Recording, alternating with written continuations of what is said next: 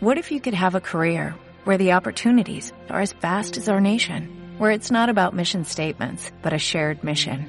At U.S. Customs and Border Protection, we go beyond to protect more than borders, from ship to shore, air to ground, cities to local communities. CBP agents and officers are keeping people safe. Join U.S. Customs and Border Protection and go beyond for something far greater than yourself.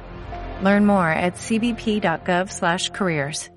Más de 200 suscripciones y más de 1200 descargas en menos de un mes. Os confieso que tengo un poquito de vértigo, mayor responsabilidad por ver cómo va creciendo todo esto, pero sobre todo muchas más ganas de compartir con vosotros mi pasión por la meteo y que juntos aprendamos más cómo funciona nuestro planeta. Así pues, gracias y como diría mi buen amigo Calvo con Barba, al lío.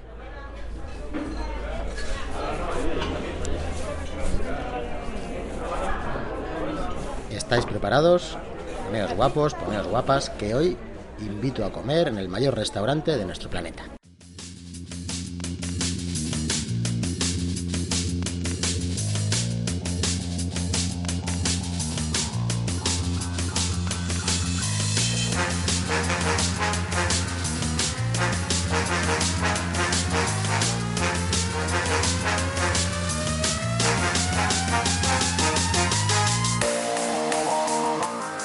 Saludos tempéricos y bienvenidos a Capturando la Temperie, el podcast. Soy Emilio Rey y este es un espacio dedicado a divulgar la ciencia meteorológica donde podrás aprender de una forma sencilla y amena cómo funciona el tiempo en nuestra casa Tierra.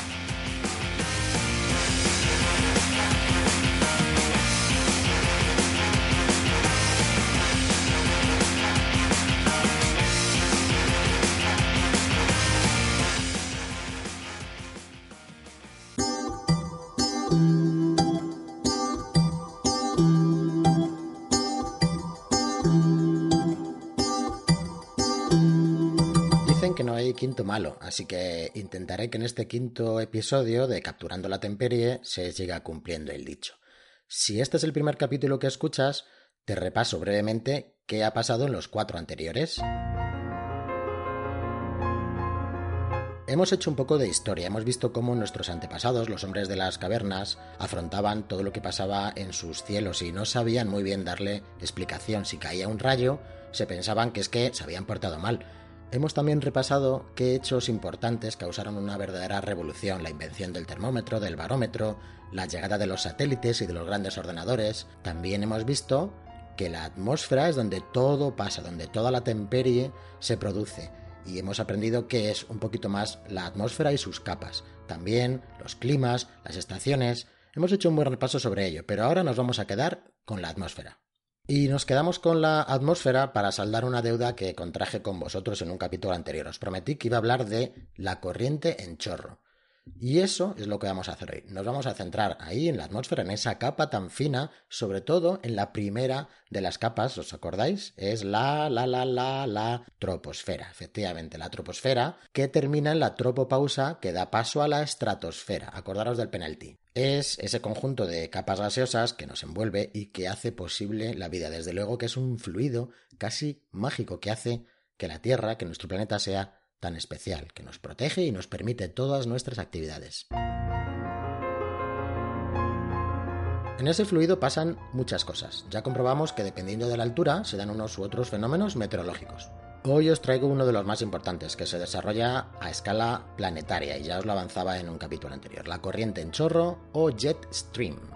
No te asustes por el nombre, te lo voy a explicar. Tal y como su nombre indica, es una corriente en movimiento de aire, es viento, por lo tanto, es viento que es aire en movimiento, que se mueve a una velocidad muy muy muy rápida. Puede llegar incluso a sobrepasar los 300 km por hora, vamos, como un tren de alta velocidad, un ave en España, y discurre a una altura en la atmósfera entre 10 y 12 kilómetros más o menos, donde la presión del aire es muy muy baja, unos 250 hectopascales. ¿Cómo?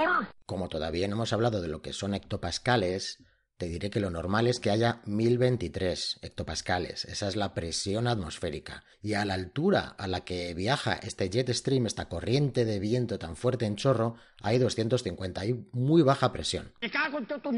Tiene una anchura que es variable, por lo general entre unos 400 y 800 kilómetros, y siempre o casi siempre sopla de oeste a este.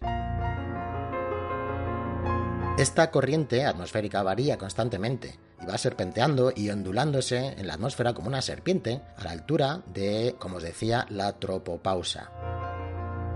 Recordad, la zona que separa la troposfera de la estratosfera.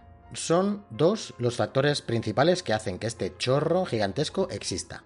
Uno es la propia rotación del planeta sobre su eje, por el efecto Coriolis, y otro es la radiación solar que llega a la Tierra y el consiguiente calentamiento de la atmósfera desigual que produce. Recordad que la Tierra está inclinada sobre su eje unos 23 grados, con lo cual los rayos inciden de manera diferente en el Ecuador que en los polos. Podríamos decir que las corrientes en chorro se forman cerca de masas de aire que siendo adyacentes, estando juntitas, registran diferencias significativas de temperatura, tal y como sucede en las regiones polares y en las zonas cálidas del Ecuador. Por eso existen dos de estos chorros en cada hemisferio, el chorro polar y el chorro subtropical. Por la propia forma que tienen de configurarse, a veces se interrumpe ese chorro o se bifurca. Como os decía, serpentea y forma meandros atmosféricos. Me estoy meandro atmosféricamente. En ocasiones discurre por latitudes polares, muy al norte, y otras llega a latitudes medias o bajas, como por ejemplo la de la península ibérica. Llegados a este punto, hago un paréntesis para explicaros una cosa muy parecida a lo que es el jet stream, a la corriente en chorro. Se llaman los ríos atmosféricos. Los ríos atmosféricos son muy parecidos al jet stream, salvo que en vez de ser aire, lo que fluye a través de ellos es vapor de agua. La verdad es que el nombre está muy bien puesto porque son verdaderos ríos que fluyen por la atmósfera transportando muchísima humedad. Pueden tener varios miles de kilómetros de longitud y algunos cientos de kilómetros de ancho y uno solo de ellos puede llegar a transportar un flujo de agua mucho mayor que el de cualquiera de los grandes ríos de la Tierra, incluso más que el río Amazonas. En un momento dado existen entre 3 y 5 de estas grandes corrientes atmosféricas en cada uno de los hemisferios. Y aunque solo cubren el 10% de la circunferencia del planeta, de la atmósfera, tienen un papel muy importante en los ecosistemas de todo el mundo porque representan más del 90% del vapor de agua que se transporta por la atmósfera. Además, tienen una escala muy parecida a la escala de los huracanes que un día repasaremos. La escala clasifica a los ríos atmosféricos de la siguiente manera, desde la categoría 1, que son los débiles, hasta la categoría 5, que son los excepcionales. A diferencia de los huracanes, que todos clasifican los daños que producen y también los tornados, los daños que se producen por estos fenómenos tan destructivos, no todos los ríos atmosféricos son destructivos. Por ejemplo, los de categoría 1 y 2 son principalmente beneficiosos. Los de categoría 3, 4 y 5 realmente sí ya son bastante peligrosos y son los que suelen provocar pues muchas inundaciones de las que estamos acostumbrados a escuchar y que cuando miras de verdad en el detalle, en la atmósfera, ves que a esa altura de los ríos atmosféricos pues había muchísima agua precipitable y eso es lo que produjo pues tanta precipitación, evidentemente.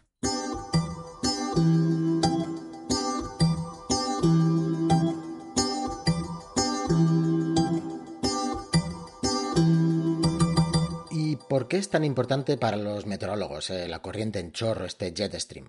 Pues porque empleamos la localización del jet stream para pronosticar qué tipo de masa de aire afectará a cada zona. Esta cinta transportadora de la temperie es básica en la modelización actual, en la creación de los modelos meteorológicos que os contaba en un anterior capítulo, y es una pieza clave de la circulación general atmosférica. Normalmente, un jet stream, una corriente en chorro que se ondula hacia el sur, hacia latitudes más meridionales, más al sur, como la que os decía de la península ibérica, pues es indicativa de borrascas y mal tiempo. Por cierto, al estar dispuesta la corriente en chorro de oeste a este por el efecto de Coriolis, también es la responsable de que, por lo general, se tarde menos si vuelas de Nueva York a Madrid que si vuelas de Madrid a Nueva York. Las aeronaves, eh, los aviones, usan también el jet stream para montarse en él y así ahorran combustible. Además, en ocasiones, esta corriente es la responsable de las turbulencias que notamos en un avión. Un día hablaremos de las turbulencias. Emilio, Emilio, tengo miedo, no entiendo nada. Bueno, pongamos un ejemplo. Imaginemos nuestra atmósfera como un gran restaurante en donde se sirven todo tipo de platos.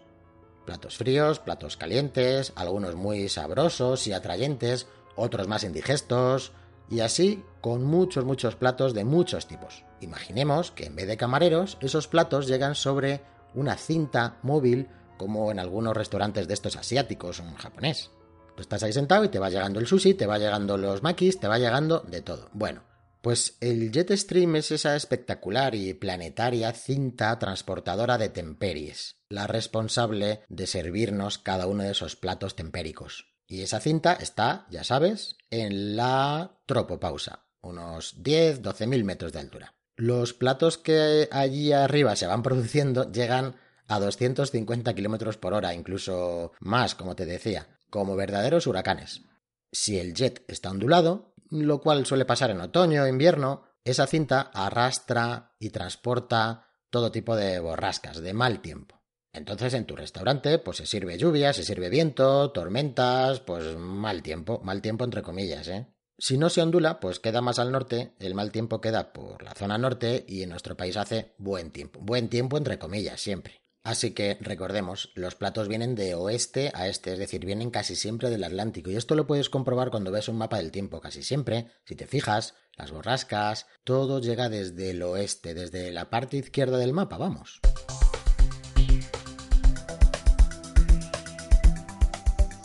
Espero que haya quedado suficientemente claro lo que es el jet stream, la corriente en chorro, porque es súper importante para entender el tiempo, para entender la temperie que tiene cada zona.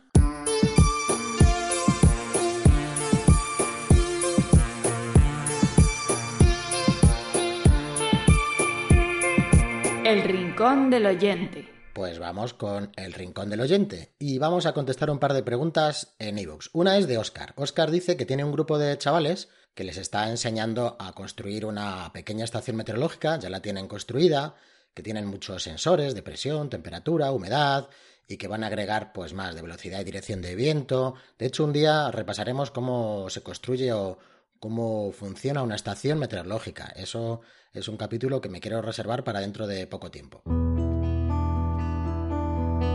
Él me pregunta si hay algún libro que le permita enseñarle a los chicos a interpretar los datos que registran. Dice, y me encanta además, que están súper entusiasmados con la parte técnica y con la parte científica y que lo quiere aprovechar. Y yo creo, Oscar, que haces desde luego muy bien en aprovecharlo. Entonces, yo te, he sacado aquí una lista de libros, no son muchos, no te preocupes, que a mí me han, me han ayudado a eh, aprender meteorología desde que era muy chaval también. Así que hay de bastantes niveles de, aproximación a la meteorología, pero bueno, siempre es mejor empezar por algo bastante más básico. Y quería, los tengo aquí. Tengo aquí uno que me encanta porque está muy ilustrado y la verdad es que lo explica muy bien. No te preocupes que luego dejaré todas las referencias a los libros en los comentarios del, del podcast, ¿vale? Así que no hace falta ni que tomes nota. Ni los demás, ¿eh? porque esto es para todo el mundo, si os apetece. El primer libro que os recomiendo se llama Observar el tiempo. Es de Geoplaneta. Tiene varios autores, William Burroughs, Bob Crowder, bueno, no os lo cuento porque son todos ingleses, pero el libro está en castellano y es un libro muy bonito, un libro que hace un repaso básicamente por toda la meteorología, desde lo más básico hasta, bueno, sobre todo tiene unas fotos espectaculares, fotos de nubes, bueno, muy bonito, la verdad es que es muy recomendable. Este sería el primero, lo dejo por aquí. El segundo es una guía completa para entender la meteorología. Meteorología. Guía completa para entender la meteorología de Anne-Marie Blessig. Pues es una guía muy pequeñita, pero también es muy útil. Eh, y aquí, pues, por ejemplo, pues te enseñan cómo leer un mapa meteorológico, cómo aprender a prever el tiempo, instrumentos, los fenómenos naturales. En fin, también puedes organizar pues tus, tus actividades. Es un libro sencillito, pero a mí me encantó, la verdad. Este no tiene tantas fotos, no tiene tanta cosa así gráfica, pero, es, pero la verdad es que me, encanta. Editorial de Becci, también lo dejaré por ahí. El siguiente es de un gran amigo y además un divulgador como la Copa un Pino que se llama, todo el mundo le conoce, Mario Picazo. Es un libro que tiene ya unos años, pero que a mí me encanta. Se llama Los grillos son un termómetro. Curso práctico de meteorología. Y también es muy recomendable, de Mario Picazo. ¿vale? Y el último libro que por aquí voy a recomendar es uno de la Asociación Meteorológica Española, de la AME, de la cual formé parte hace unos años, y también de, del FECIT y del Ministerio de Medio Ambiente. Básicamente está basado en un concurso que se hizo de cazadores de nubes y se llama Las nubes, las maravillosas nubes. Y es un libro espectacular, es un libro que básicamente te ayuda pues también a, entender cómo se forman las nubes y tiene unas fotos impresionantes. Y además, lo bueno de todo es que estas fotos están hechas, la mayoría, por aficionados a la meteorología que han dedicado, pues bueno, toda su vida, como yo, por ejemplo, a pues aprender la meteorología y, a capturar todo esto, ¿no? Eh, es un libro muy muy bonito que hace, hace honor, digamos, al nombre de mi blog y a este podcast, Capturando la Temperie. En este libro se captura una parte de la temperie que son las nubes y la verdad es que son maravillosas. Las nubes, las maravillosas nubes. Hay otro comentario también de Fartese que me dice, hola Emilio, gracias y enhorabuena por el podcast. Muchas gracias a ti por escuchar. Y me dice una cosa que me ha llamado mucho la atención. Me dice, me estás respondiendo preguntas que lamento no haberme hecho. Me parece un tema apasionante. Bueno, eh, bueno, bien, fenomenal, me encanta, pero bueno, no te fustigues tampoco así. Eh, bueno, hay mucha gente que no se hace estas preguntas, que son las nubes. Bueno, pero no lo lamentes. Eh, al fin, al revés, celebra que, que estamos aquí, celebra que has encontrado eh, este, este placer y este gusto por la meteorología y ya está. Así que me encanta que estés por aquí y nos escuchamos. Y hoy estrenamos una nueva sección, sección de recomendaciones.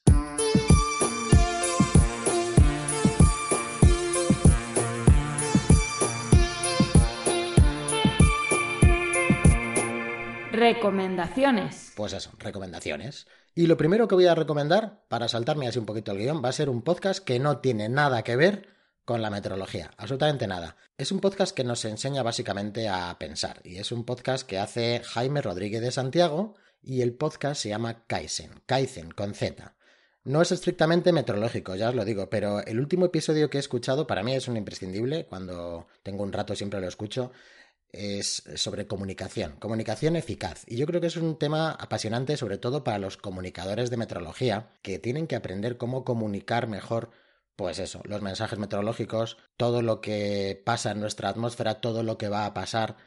Es muy importante saber comunicar y yo os recomiendo que escuchéis no solamente este episodio, sino el resto de episodios, creo que lleva más de 40 y la verdad es que yo he aprendido muchísimo, muchísimo. Y es un podcast para mí de referencia porque creo que también está muy bien hecho está muy trabajado y también me ha enseñado mucho a cómo planificar este podcast. Así que Jaime, muchísimas gracias por eh, tu trabajo, por este podcast. Por favor, ánimo, sigue con él. Y bueno, en este incluso en este último episodio, además, hablan de una cosa que es la lluvia fina, que no tiene, digamos, el, sentido meteorológico, pero que sí que me ha hecho gracia, ¿no? Que se hable de lluvia fina, de, de calabobos en este episodio, pero, eh, digamos, orientado a lo que es la comunicación eficaz. Yo os lo recomiendo, se llama Kaizen, está en iVoox, por supuesto, Jaime Rodríguez de Santiago, muchas gracias y que sepas que te seguiré escuchando. Por último voy a recomendar que sigáis a dos personas en Twitter si no las seguís ya y que también que leáis sus blogs.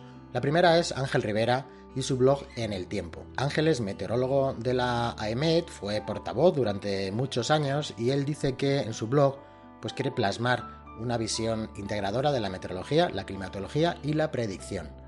Dice que todo ello le sigue fascinando y atrayendo tanto o más que cuando empezó su actividad profesional. Así que muy recomendable Ángel Rivera y su blog En el Tiempo así que ahí le podéis leer. Es un poquito técnico, pero también sabe muy bien explicarse, con lo cual, desde luego, para aprender meteorología y para ver sus puntos de vista, desde luego que es muy, muy recomendable. Y la segunda persona se llama Vicente Aupi.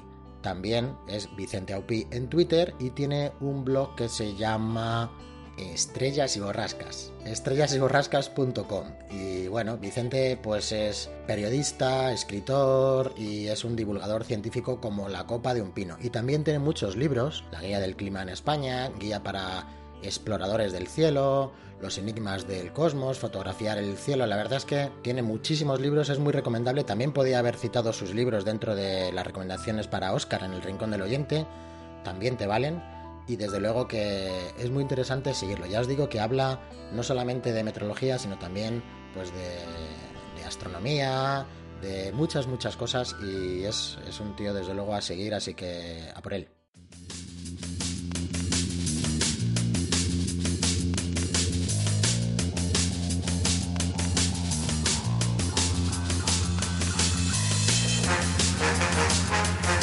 Pues se acabó el quinto. Ya me dirás si ha sido un quinto bueno o un quinto malo. Esperemos que haya sido bueno.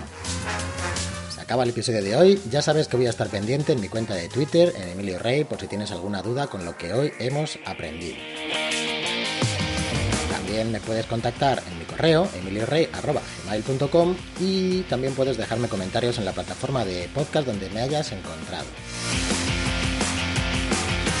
Si te ha gustado, ya sabes, recomiéndalo a tu familia, a tus amigos, recomiéndalo por donde quiera que vayas, hasta en la estratosfera. Y oye, déjame unas estrellitas que me hacen ilusión. Saludos tempéricos y ya sabes, mirad más al cielo. As a new Western Union customer, you can enjoy a $0 transfer fee on your first international online money transfer. Send money to your family and friends back home the fast, easy, and reliable way. Visit westernunion.com or download our app today to get started, and your first transfer fee is on us. FX gains apply, not available for credit cards and transfers to Cuba. Services offered by Western Union Financial Services, Inc., and MLS 906983 or Western Union International Services, LLC, and MLS 906985.